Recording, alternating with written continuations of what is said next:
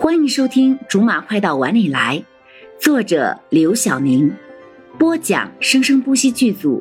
本作品由韵声文乐工作室全程赞助。第四章，真的住在一起啦？还不承认？跟我你还有什么不好意思的？说真的啊，你知道的，姐姐我对这方面还真有不少研究。我会为了你二十四小时开机的，毕竟。咱都不知道罗少什么时候，你千万别跟我客气啊！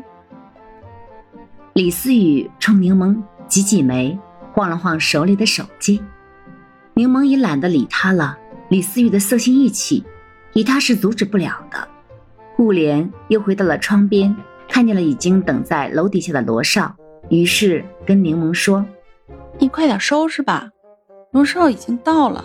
你还别说，哎。”罗少真不愧是我们大学校草级别的男神，怎么看怎么好看，还。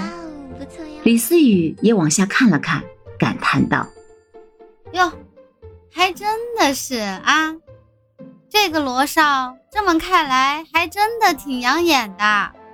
马上就要全部归你了，偷着乐吧，该干什么干什么，千万别克制自己。”我们都在后方等着你的好消息呢啊！嘿，别啊，让你们太失望也不好。柠檬已经背起来他的大包小包。我们只是好朋友，所以如果你们谁看上他了，别忘了来讨好我哈。我走了。柠檬一半的身子都已经出了门，还听见李思雨在后面大喊：“这么好的资源，浪费我就看不起你啊！”嗯，这间房间给你。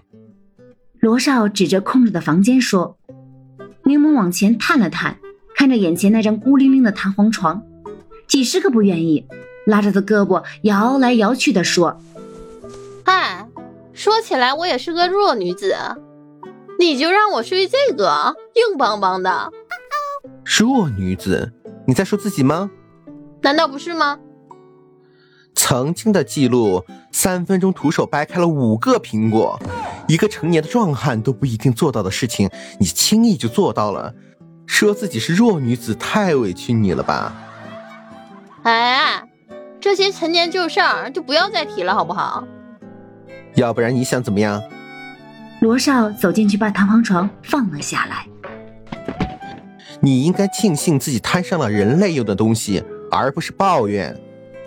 柠檬趁着罗少弄床的时候，赶紧跑去了隔壁罗少的房间，隔着挡在两间屋子之间的墙，冲着罗少大喊：“喂，你这房间就不错嘛，咱们不是好朋友嘛？你让给我吧！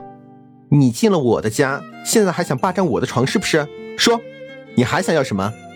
如果可以的话，你的人也可以是我的吗？”